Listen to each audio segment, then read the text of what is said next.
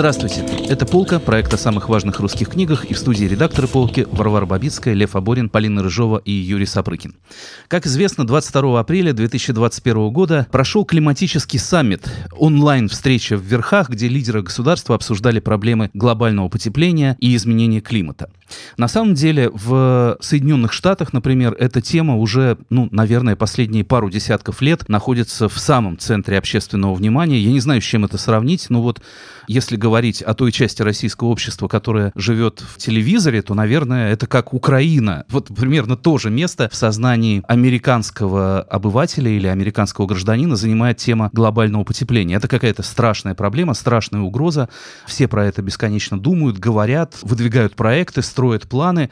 В России все совершенно не так. Для нас, как правило, это кажется какой-то западной блажью. Вот бегает Грета Тунберг, призывает не ходить в школу, пока не закроют все заводы и фабрики. Вот на днях она призвала, как известно, отказаться от ископаемого топлива, что нанесет непоправимый ущерб экономике Российской Федерации.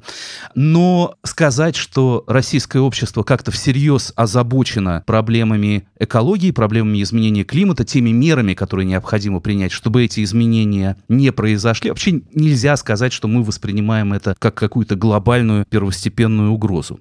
Тоже и в литературе. Наверное, если вспомнить какие-то последние годы, то вот эта тема экологии, охраны природы, охраны Земли от губительного воздействия человека, она возникала, ну, может быть, в романе Романа Сенчина «Зона затопления», и то мы понимаем, что этот роман в известном смысле ремейк «Прощания с матерой» Валентина Распутина. Там описывается похожая коллизия, то есть он наследует какой-то позднесоветской экологической литературе. Ну, там Пелевин привычно шутит по поводу Греты Тунберг, так же, как шутит по поводу других актуальных тем повестки дня, но ничего другого не пишется, не говорится, не думается. Эта тема для нас как бы находится на каком-то десятом по важности плане. Но так было не всегда на памяти еще ныне живущего поколения, в частности моего поколения, были и другие времена, когда в позднее советское время тема экологии была одной из важнейших, одной из болезненных, и именно в таком виде присутствовала и в литературе. Отчасти, наверное, это происходило потому, что это была ну, одна из немногих легальных тем, посредством которых можно было критиковать государство, спорить с государством, это была такая полуразрешенная тема, где партии и правительство были готовы идти на какой-то диалог, на какие-то уступки. Но, наверное, это была и реакция, естественная реакция общества, откат после эпохи циклопических строек, сталинского плана преобразования природы, огромных ГЭС, в процессе строительства которых затапливались целые деревни и города гигантских заводов и фабрик, которые отравляют воздух, отравляют небо и не дают дышать. В общем, это была реакция на советскую индустриализацию в целом. И надо сказать, что это был один из немногих моментов, уникальных моментов, когда литература и тот сигнал тревоги, который подавала литература, он действительно привел к каким-то изменениям в реальности. Вот буквально редакция выступила, что сделано. Литераторам, которые заботились об экологических проблемах и писали о там, разрушении природы, о повороте сибирских рек, действительно удалось добиться вполне значимых и видимых результатов. Это такой уникальный пример воздействия русской литературы на на реальность. Но, наверное, вот это беспокойство о том, что с природой что-то не так, о том, что человек ее разрушает, человек ее губит, они, конечно, возникли не в России, не в 70-е годы, как и прочие темы, которые мы тут обсуждаем. Эта тема стара как мир. Люди волновались, заботились и беспокоились о разрушении природы с древнейших времен ну, не с древнейших, наверное, но на самом деле действительно, как только становится очевидным, что человек начинает масштабно преобразовывать природу, примерно в это же время, наряду с очень мощным энтузиазмом, да, наряду с тем, что, да, человек считает себя царем природы, царем земли. Это еще все сильно подхватывается развитием гигантской колониальной системы, благодаря которому европейцам становятся доступны все новые богатства мира. Примерно параллельно с этим уже начинаются какие-то ростки беспокойства. Наверное, первым тут можно вспомнить Томаса Мальтуса с его теорией перенаселения и того, что чем больше растет население, тем ему, естественно, нужно больше ресурсов, но в какой-то момент оказывается, так сказать, такая ножница или мальтузианская ловушка ресурсов начинает не хватать, следственно, начинаются самые разные катастрофы, которые сегодня да, переводятся часто на язык геополитики, и в 20 веке переводились там на язык Лебенсраума и чего угодно. При этом, да, Мальтуса очень быстро начинают критиковать, да, говорит, что он не учел того, не учел всего. В наше время там считается, что по мере развития и благосостояния, и технологического уровня рождаемость начинает падать, потому что там люди да, перестают рожать кучу детей, потому что не нужно заботиться о том, чтобы хоть кто-то выжил и так далее. В общем, все это демографическое дело гораздо сложнее, чем Мальтусу представлялось, но тем не менее, действительно, чем больше людей, тем больше мы расходуем ресурсов, и никто с этой проблемой до сих пор не разобрался. Уже в разных приключенческих романах XIX века, там у Жюля Верна, наряду с этим пафосом мы сейчас покорим океаны, подводные миры, воздух, начинают проглядывать тоже какие-то нотки беспокойства на эту тему.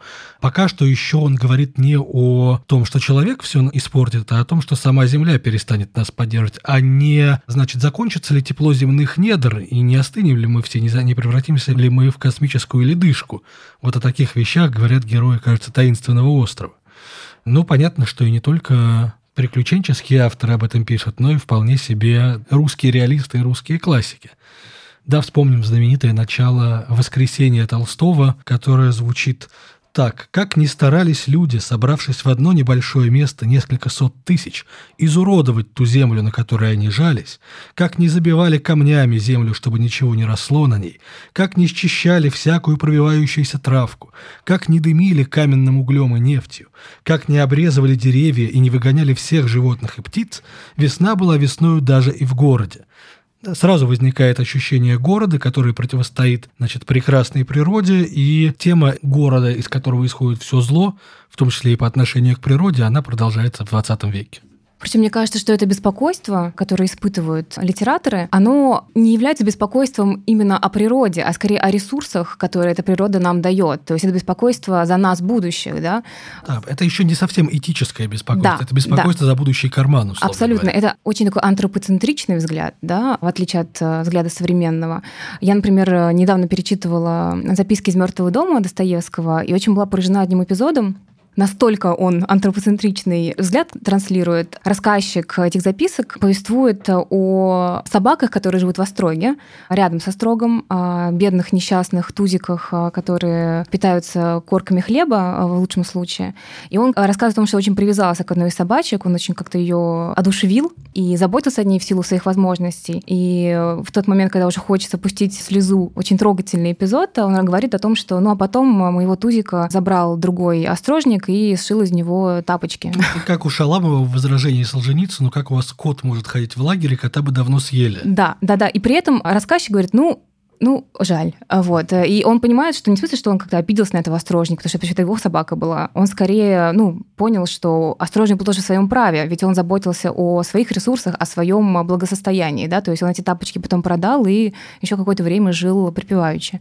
Ну, я не совсем согласилась бы, что это материалистическая тревога, а не этическая, потому что параллельно у нас есть идеи Руссо, которыми, безусловно, вдохновлялся Толстой. И вслед за Руссо у Толстого природное невинное представляется цивилизованному и виноватому. Технологичному и техническому. Конечно, и... цивилизация угу. отождествляется с технологиями, и, например, протестуя против социальной несправедливости, Толстой фактически протестует против любого прогресса, любого усложнения технологического, поскольку он протестует против разделения труда для начала. Если каждый всякий должен сам точать свои сапоги, мы возвращаемся в сельскохозяйственное натуральное общество. И эта как бы идея противостояния природы и цивилизации, она, конечно, красной нитью проходит по всей литературе европейской и русской. И характерно, что когда Евгений Замятин пишет свою антиутопию, он э, описывает ужасный, глубоко технологический террор, в котором главный предмет поклонения религиозного интеграл, то есть что-то совсем из мира абстракций,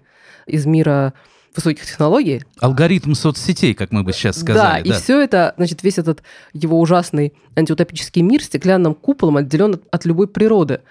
А за стенами этого купола живут дикие волосатые люди, как бы с преизбытком жизни, и оттуда заносят цветущую пыльцу каким-то образом, которая тревожит героев и вносит какую-то вот эту вот сумятицу, и будет в них, можно сказать, сила природы, такие как, скажем, инстинкт деторождения, которому не может противостоять даже вся мощь тоталитарного государства. Коннектится с душой. Да. Вообще, да, вы, вы, вы абсолютно правы. Вот это противостояние человека природного и человека технологического, раба техники, оно очень много где возникает. Элои и Марлоки у Уэлса, это же тоже, ну, как бы элита, золотой миллиард, которая может позволить себе жить такой природной, гармоничной, блаженной жизнью, и рабы машин, которые где-то там в подвалах добывают уголь, производят какие-то детали и оказываются полностью подчинены этим машинам. Ну, как а, американский средний класс, который в какой-то момент стал из центра города бежать в пригород, и это стало mm-hmm. знаком благосостояния. А в центре бедные рабочие жили. Но вообще... Или как российский средний класс бежал на дачу. Да. И продолжает это делать. Ну да, но вообще государственность как борьба с природой в разных смыслах. Это тоже такая сквозная вполне идея. Можно вспомнить хотя бы «Медного всадника», наверное, самое яркое произведение на эту тему, в котором интересно, что это не какой-то прямой одномерный взгляд в духе «природа хорошо, цивилизация плохо». Конечно же, нет. Пушкин героизирует Петра Первого. Петр Первый покорил стихию, и из тьмы болот, из топи блат, значит, возвел этот свой прекрасный город, в котором прежде на этом месте было болото, и который своим челном бородил печальный пасынок природы. Фин. Значит, он при этой природы пасынок, он как-то принимает ее скудные весьма в этой области дары, ну и живет в какой-то с ней гармонии небогатой. Потом приходит русский царь, и на этом месте возводит свою столицу. И символом стихии становится Нева, которую он заковывает в гранит, перевязывает ее мостами. Там Пушкин очень как-то очень наглядный образ вот этой плененной реки, которая в какой-то момент, как бы укращенный, взбесившись, как зверь, бросается на город. И происходит борьба двух э, великих стихий. В этот момент царь Александр I озирая картину катастрофы, говорит, с Божьей стихией царям не совладать. То есть он, с одной стороны, признает поражение, но с другой стороны, он потом, как мы понимаем, как-то побеждает это все. Россия движется к своей грядущей славе, и только бедный Евгений, тоже в каком-то смысле пасынок природы, значит, сходит с ума и падает маленькой жертвой этой войны, как фактически выражение «лес рубит, щепки летят». Его, конечно, очень жалко, но история права, как у нас получается. И понятно, что вот этот же мотив покорения и насильственной трансформации природы возникает в момент другого имперского расцвета, в сталинские годы, когда возникают его повороты рек, целина, строить Поворот коммунизма. чуть раньше, да, чуть позже. Чуть раньше и чуть позже. В то же время. Ну, действительно, на самом деле, весь этот пафос преобразования природы – это одна из магистральных тем советской литературы, причем, разумеется, не только фантастики. Мы знаем, что существовали разные вполне фантастическо-прикладные тексты, да, вроде там неосуществленного проекта Корнея Чуковского «Госпогода» об управлении погодой или там текстов Александра Беляева о том, как Арктику с космических станций будут освещать лучами солнца, и благодаря этому там расцветут яблони и сливы, но настоящие, действительно, циклопические стройки советского времени, те самые, которых использовался труд заключенных, те самые которому благодаря этому каторжному труду заключенных да, до сих пор существуют там артерии, соединяющие Белое море с Балтийским или там система водохранилища и много еще чего, да, все это становится поводом вот для такого воспевания советской преобразующей мощи. И, кстати, «Медный всадник» здесь очень хорошая параллель, потому что, ну, понятное дело, что Пушкин не пишет о каторжном труде сотен тысяч крестьян, строивших Петербург, но между тем это общее место в современных рассказах о строительстве строительстве новой российской столицы. По краям-то все косточки русские. Да, но это другой поэт, чуть, так сказать, более в этом смысле решительный. Действительно, вот если мы посмотрим на сталинский план преображения природы, принятый в 1948 году, согласно которому нужно было значит, полностью наладить новые системы орошения, нужно было высаживать лесополосы, чтобы бороться с засухой и песчаными бурями, у всего этого есть теоретические предпосылки в художественной литературе. И здесь, конечно, первым делом вспоминается Андрей Платонов с его такими текстами, как «Ювенильное море», да, где тоже копают котлован, но не такой мрачный котлован, как в одной одноименной повести, или с короткой повестью «Песчаная учительница», где героиня в Средней Азии как раз учит веренных ей людей, как бороться с засухой и песком, не откапывать его руками, а высадить, значит, какой-то такой местный ивняк, который этот песок задержит. И потом, когда этот ивняк губят кочевники, весь этот проект цивилизаторский накрывается, но все заканчивается, скажем так, оптимистично, потому что учительницу отправляют на новое место, снова, значит, ставить этот ивняк на службу человечеству. При этом, да, действительно, все это простое дело. Платонов знал, о чем он говорил. Он был миллиоратором по, так сказать, гражданской профессии и занимался орошением. Все эти проекты, да, пытались воплотить э, реально в советское время ученые. И весь этот папус покорения природы для пропагандистских и не только пропагандистских текстов абсолютно естественная история. Да, Стамуил Маршак пишет в 1931 году стихотворение «Война с Днепром» о строительстве, значит, да, Днепрогресса. Человек сказал Днепру, я стеной тебя запру, да, то же самое в гранит одела синева. Ты с вершины будешь прыгать, ты машины будешь двигать. Нет, ответила вода, ни за что и никогда. И вот к реке поставлена железная стена, и вот реке объявлена война, война, война. Да, мы уже не говорим о каком-то сотрудничестве, мы говорим именно о покорении природы, и эти милитаристские нотки, они крайне характерны. Мне хочется привести еще один пример, связанный именно с Беломор-каналом. Мы знаем, что советских писателей, собственно говоря, отрядили на освещение стройки Беломор-канала. Была знаменитая экспедиция по Беломор-каналу, предпринятая там 30, по-моему, знаменитейшими советскими писателями, в том числе, ну, абсолютно первого ряда, и они там в один голос рассказывали, как замечательно перековывают провинившихся и как прекрасно вот этим освобождающим трудом мы побеждаем природу. Среди людей, которые ездили на Беломор-канал, правда, уже отдельно был Михаил Пришвин, человек, которого мы знаем, во-первых, по таким идиллическим пасторальным текстам о русской природе, а во-вторых, по гигантскому дневнику, в котором Пришвин совершенно не скупился на выражение своей ненависти к этому самому советскому строю, который так замечательно преобразовывал природу. Но по мотивам своего путешествия по Беломор-каналу Пришвин написал роман под названием «О Сударева дорога». «О Сударева дорога», да, нечто сразу такое сорокинское уже нам представляется. Речь идет о том, что это действительно был такой важный тракт, по которому в Петровские еще времена осуществлялся грузовой транспорт. Написано это было в 1933 году, опубликовано, по-моему, уже в 50-е. И надо сказать, что этот текст, который я не читал до того, как мы решили значит, поговорить об нашей сегодняшней теме, меня довольно сильно поразил своей стилистикой своей некоторой схожестью одновременно с Платоновым и, скажем, со сказами Шергина, и с тем, каким образом вот эта самая метафорика войны у него переплетается с такими самыми сусальными описаниями. Я, если можно, пару цитат себе позволю. Значит, вот приходят в селение староверов, по которому пройдет Беломор-канал, люди, комиссары, да, в зюидвестках, которым сказано здесь провести канал. Дав гостям хорошенько покушать, а самому за это время к ним приглядеться, Сергей Мироныч наконец решил спросить Сутулова, а по какому же делу вы приехали, для чего будете строить здесь городок? Приехали мы по государственному делу, ответил Сутулов. Мы назначены прокладывать водный путь для больших морских кораблей, путь из Белого моря к Балтийскому. «Ой ли!» — воскликнул весело Мироныч и обернулся к жене. «Ну, княгинюшка Евстолия Васильевна, подчивай дорогих гостей, как только можешь. Слышь, по какому большому делу к нам люди приехали?» Окей, дальше вдруг староверы возмущаются, что их места обносят колючей какой-то проволокой. Напрасно обижались старовера на проволоку. Ничем она не была виновата. Она честно служила человеку и несла его слово по назначению туда, где люди вступили в борьбу за свое лучшее с природой на севере не колючей, конечно, проволокой, а проволокой телеграфа, да? Железная проволока, перебегая от столба к столбу берегом широкой Невы, обогнула все Ладожское озеро, пересекая реки, болота, леса, поднялась вверх на Масельский хребет, водораздел морей Балтийского и Белого.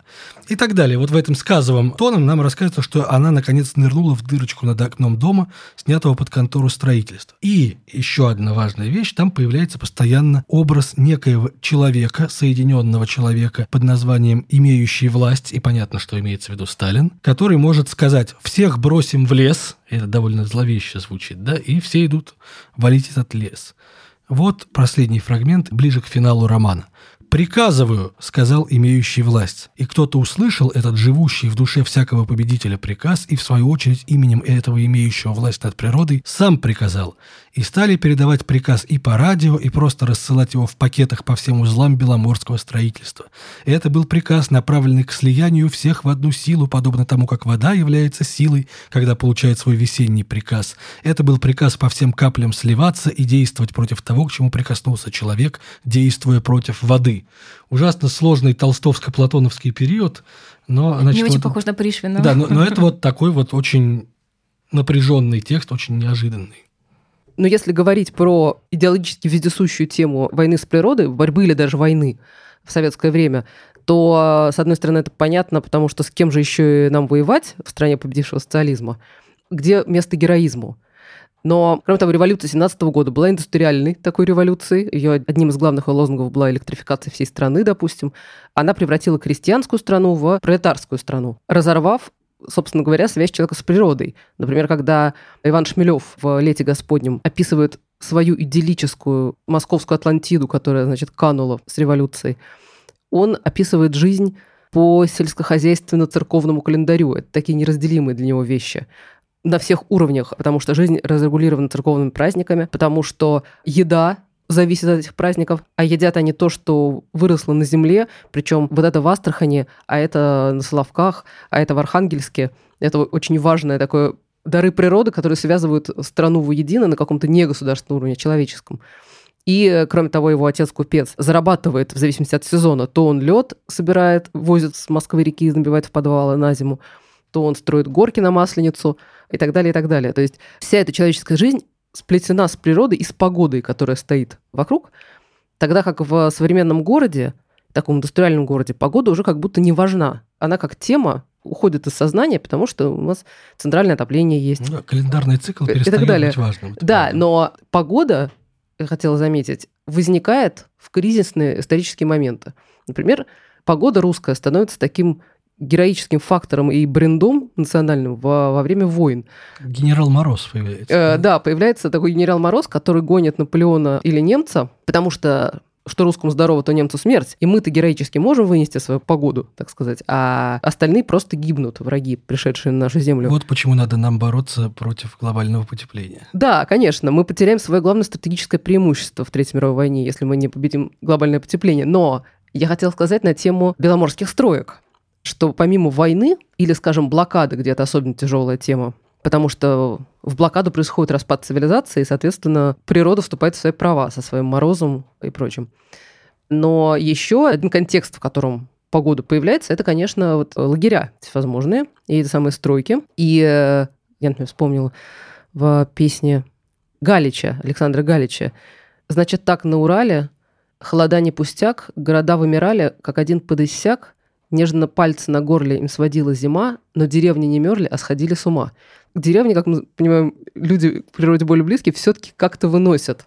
У меня было еще соображение к Пришвину, значит, что действительно вот этот момент, когда там все время говорят «вода, вода пошла», вот именно с водой, да, связаны какие-то главные, наверное, подъемы и разочарования этих гигантских советских проектов. То есть, например, при строительстве водохранилищ мы понимаем, что затапливаются целые города. Самый известный, наверное, город Малога, при строительстве Рыбинского водохранилища затоплено. У меня тут, конечно, есть какая-то личная история и боль. Оттуда происходил мой прадед, поэтому мне про Малогу всегда интересно.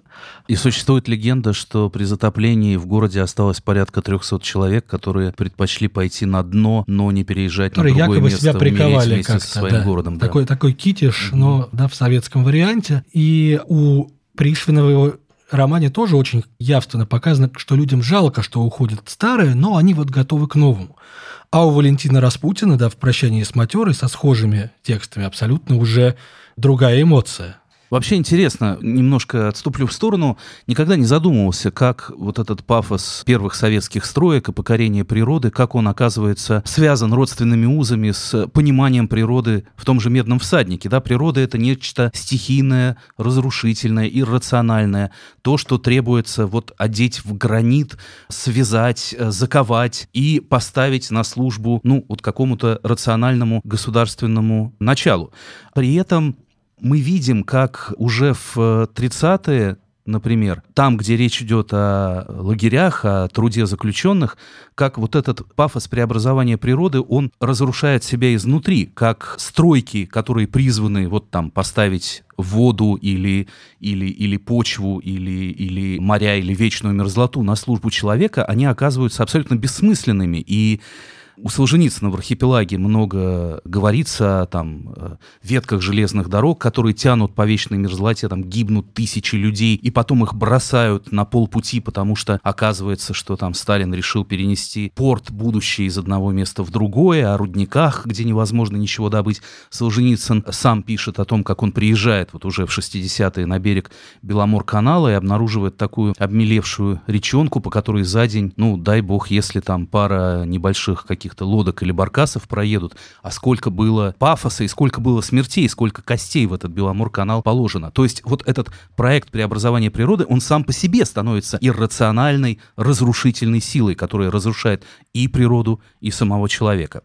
А во времена оттепели и во времена застоя в особенности мы видим, как вот этот государственный пафос покорения природы, он все больше расходится с неофициальным, с народным. То есть, с одной стороны, у нас по-прежнему великие стройки, Саяно-Шушинская ГЭС, там строим путь железный, а короче БАМ, и, ну, как бы население страны, молодежь в особенности призывают участвовать в этих благотворных промышленных проектах.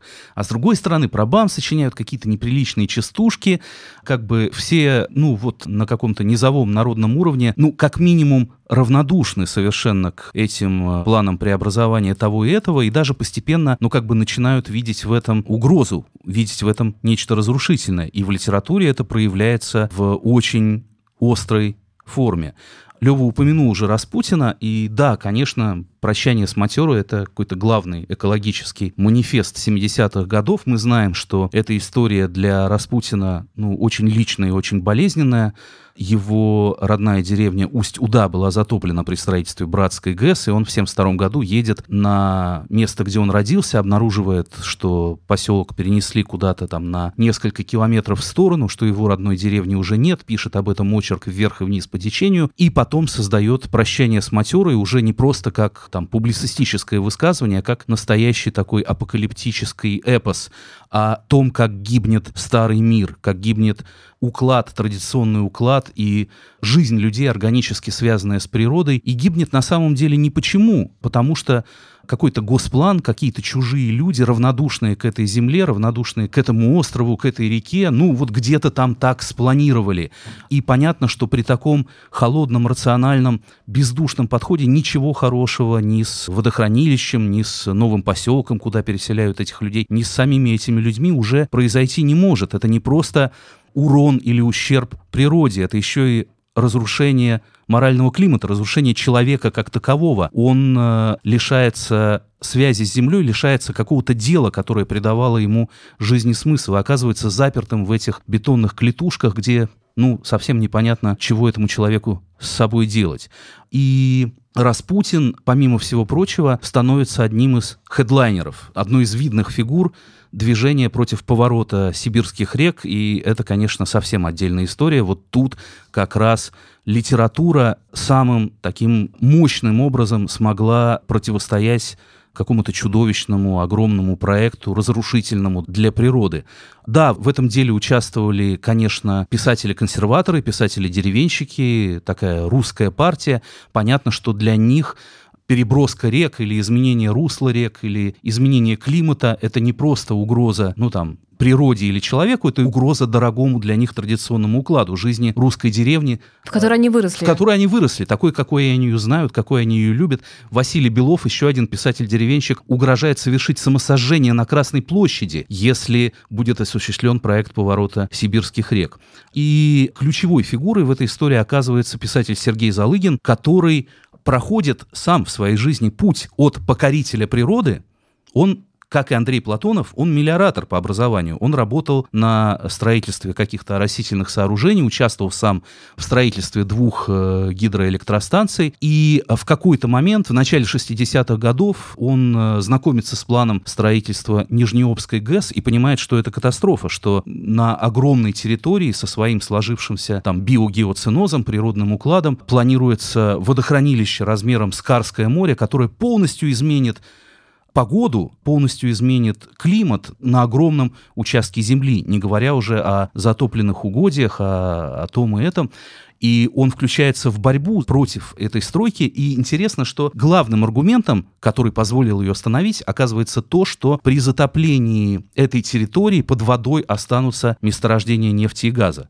Ну, тоже не самая большая природная ценность, но огромная ценность экономическая. И таким образом удается эту стройку отбить. Да, на решающем заседании, по-моему, в правительстве противники стройки развешивают на стенах литературную газету со статьей Залыгина против строительства этой ГЭС, и проект отменяется, проект этот проваливается. И дальше он включается в борьбу против поворота сибирских рек, проект, который имеет долгую историю, еще в начале, точнее, в конце 19 века он обсуждался.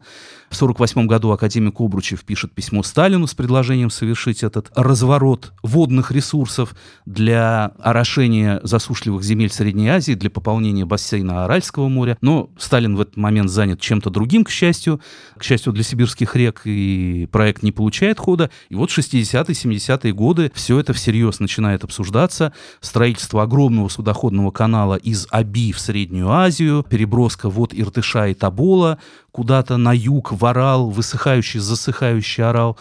И писатели, Залыгин здесь самая заметная фигура, они включаются в эту борьбу и публикациями, и статьями, и письмами, и просто какой-то активистской деятельностью. Первый съезд Союза писателей в перестройку, не первый съезд там 1935 года, а первый перестроечный съезд, его главной темой становится поворот сибирских рек, наряду с возвращением запрещенной литературы.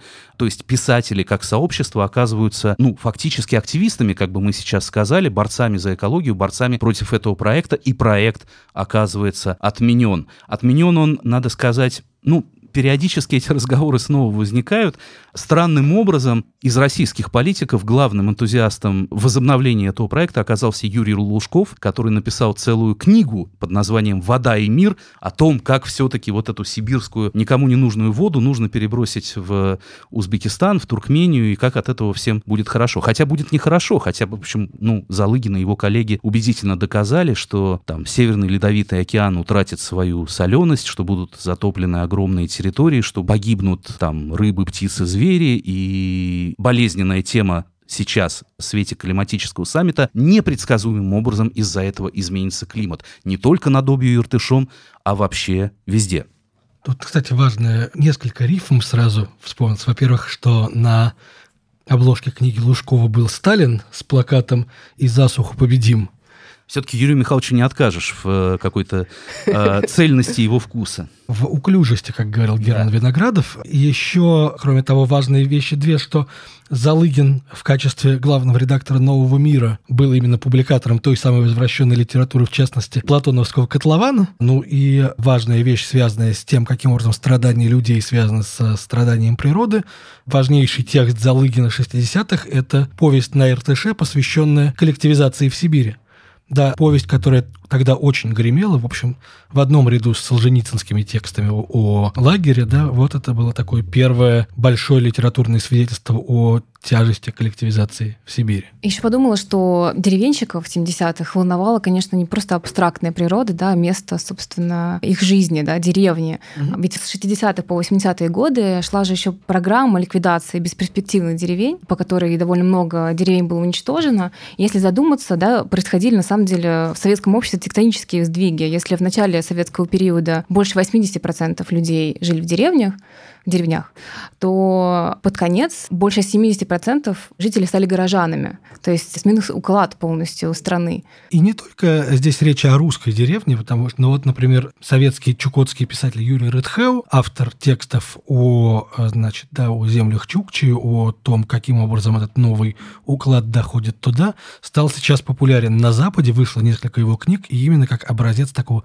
экологического письма о том, каким образом цивилизация губит эти уникальные места, которые не менялись многие тысячелетия. Вот эти арктические пространства, где когда-то были киты, а теперь остались одни китовые островы, где жили люди своим укладом, а теперь его надо разрушать. Вот вся эта проза народов Советского Союза, которая проходила тогда вот именно по этому ведомству, да, проза народов СССР, она очень активно об этом говорила, да. Ну и, собственно говоря, вот эта популярность Рыдхеу на Западе, я думаю, кстати, что и Распутина, по идее, можно было бы да, таким же образом продвинуть, она совершенно не случайна, потому что, в отличие от современной русской прозы, современная проза, по крайней мере, англоязычная, климатом озабочена в огромной степени. Собственно, существуют целые жанры сейчас, да, жанры фантастики и жанры антиутопической прозы, которые все чаще объединяются под названиями eco-fiction или cli-fi, climate fiction, да, и там рассказывается о том, каким образом гибель человечества буквально, так сказать, в руках у самого человечества, да, гибель утопающих – дело рук самих утопающих. Среди важных каких-то обсуждаемых в критике текстов американских последних лет, буквально несколько лет, например, повесть э, Дженни Оффил «Погода», «Weather», да, героиня которой пребывает в состоянии постоянного ужаса перед приближающейся климатической катастрофой. Это становится таким ее главным неврозом. А самое страшное, что все уже случилось, что уже запущен необратимо этот таймер, что уже углекислый газ превысил все мыслимые нормы, чтобы это можно было как-то отыграть назад, и что уже мы живем в мире обреченном на слом. Да, в этих антологиях Клайфая существуют рассказы о том, как женщины думают, рожать ли им детей в этот ужасный мир, стоит ли, в принципе, да, продолжать жить, если все равно ничего хорошего не будет. Другие продолжают писать о том мире, где катастрофа уже состоялась. В частности, еще один, еще более разрекламированный роман прошлого года Лидии Миллет под названием «Детская Библия», немножко похожая на «Повелителя мух», история о детях, которые вместе со взрослыми приехали на отдых, и начинается какой-то страшный ураган, спровоцированный глобальным потеплением, и только дети там разумно себя ведут и бесятся от того, как неразумно ведут себя взрослые. Климатические антиутопии – самое страшное, что становится материалом не только для фикшена, но и для нон-фикшена. Да? Например, вот в прошлом году вышла книга Дэвида Уоллеса «Уэллса. Необитаемая земля». Это такой очень страшный, не побоюсь этого слова, манифест, похоже на такой сценарий буквально того, как климатическое потепление изменит наши жизни, как будет происходить, развиваться эта катастрофа в течение ближайших ста лет, как все это начнется с каких-то невинных, относительно невинных ураганов, наводнений, пожаров, да, и закончится, в принципе, вымиранием и исчезновением жизни на многих участках Земли. Такое же страшное ощущение вызывают другие бестселлеры на похожую тему. Это книга Элизабет Колберт «Шестое вымирание» про резкое снижение биологического разнообразия на Земле, в том числе и классики художественной литературы, такие как Джонатан Сафран Фойер и Джонатан Франзен, да, пишут э, свои экологические Они манифесты. Тоже подрядились к этому. Франзен э, пишет про то же самое про климат, а Фойер про ужас потребления мяса этический. Да. Не только в том смысле, что мы уничтожаем животных, которые страдают, но и в том, что сама вся эта индустрия мяса наносит огромный вред в всей природе. Да, и если честно, эти книги вызывают очень-очень много тревоги, так же, как и документальные фильмы на эту тему. Я вот недавно сознательно отказалась от просмотра фильма «Морской заговор», который говорит нам о том, что не только мясо есть совершенно этически недопустимо, но и рыбу. Фойер а, тоже об этом пишет. Да, да, да, потому что рыбное производство настолько же, если не хуже, влияют на экологию, как и, собственно говоря, мясное производство.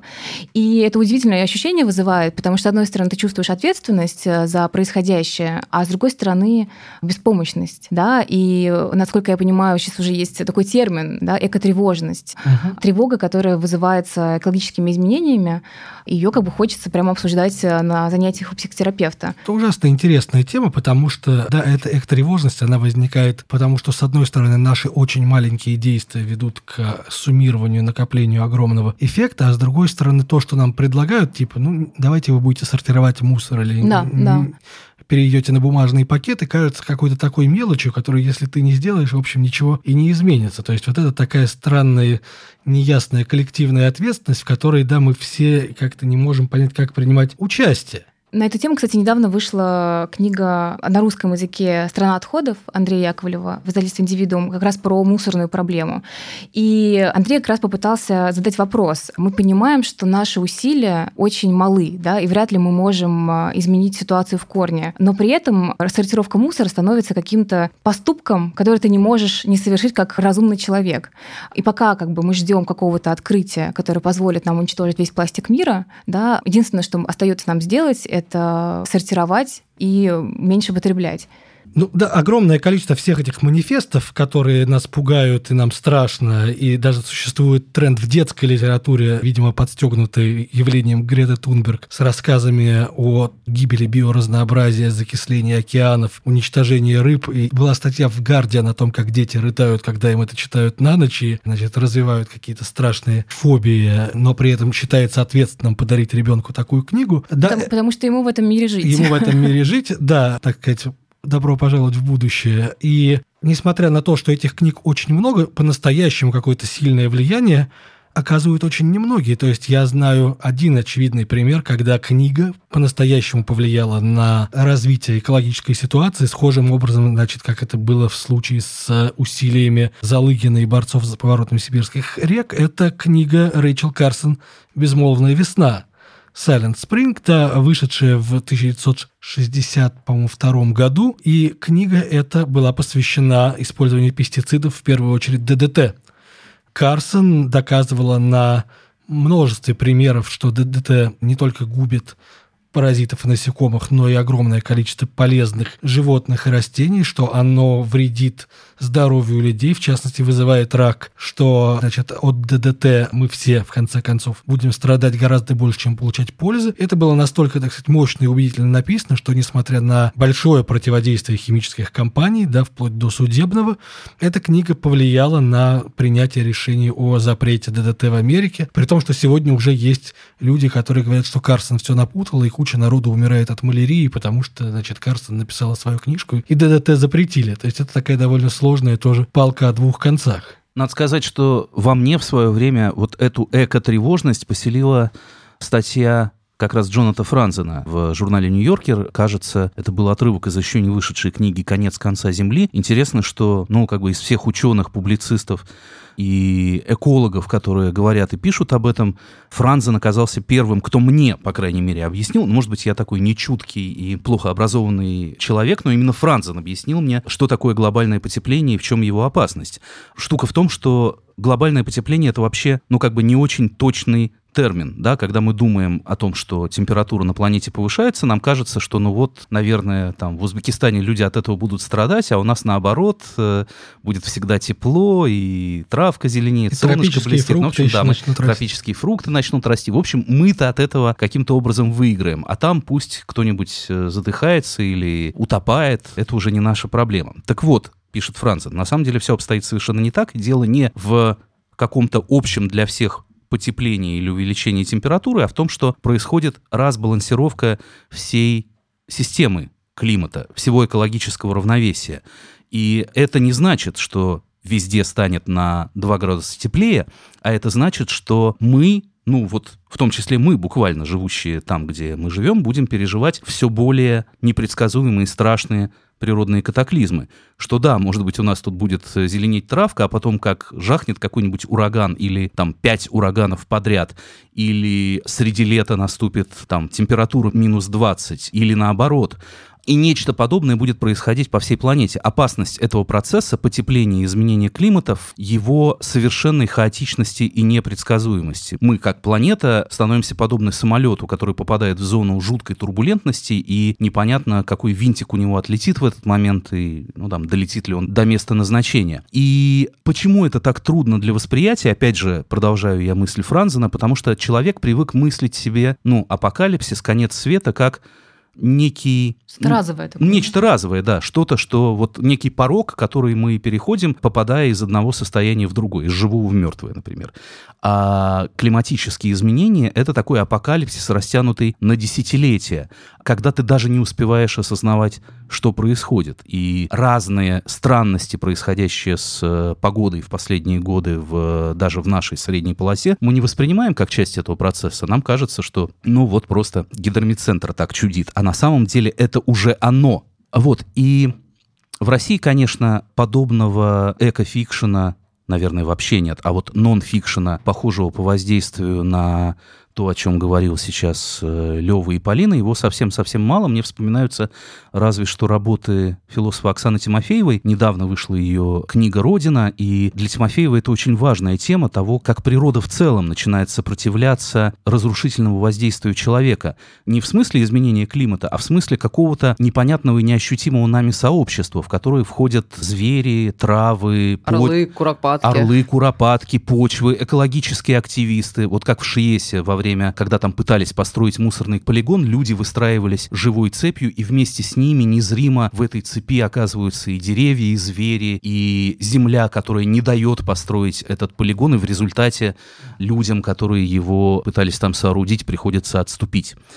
И нельзя не вспомнить, конечно, книгу Александра Эткинда «Природа зла», которая вроде бы не про изменение климата, но на самом деле имеет к этой теме непосредственного отношения. Эткинд начинает с того, что наш э, жизненный уклад, наши политические, экономические институты можно объяснить не генами, не языком, не какими-то культурными матрицами, которые передаются из поколения в поколение, а ресурсами получения энергии, тем, на каких ресурсах то или иное общество живет нефть, пенька, пшеница, сахарный тростник оказываются главными агентами истории. Это то, что философ Бруно Латур называл non-human agency. Именно они творцы истории, а не императоры, не народы, не, не полководцы, не те, про кого мы привыкли читать в учебниках истории. И, в общем, все развитие цивилизации можно увидеть как расширение уже открытых источников энергии, как открытие новых, как смену одних ресурсов на другие, но, в общем, на этих ресурсах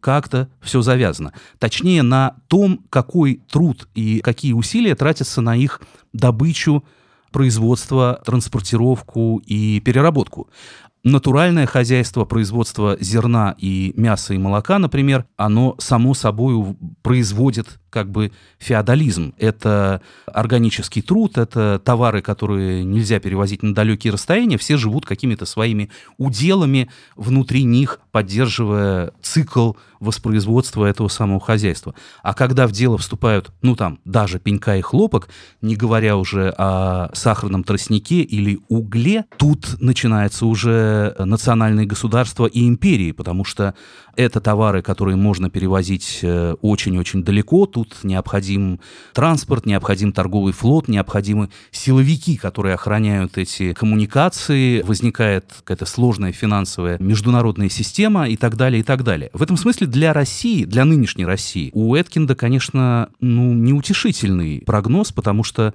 главным ресурсом для нас является нефть. И дело даже не в том, что сжигание нефти уничтожает воздух и окружающую среду и так далее. А дело в том, что нефть — это ресурс, который относительно дешево добывается, но огромные затраты уходят на его транспортировку и переработку.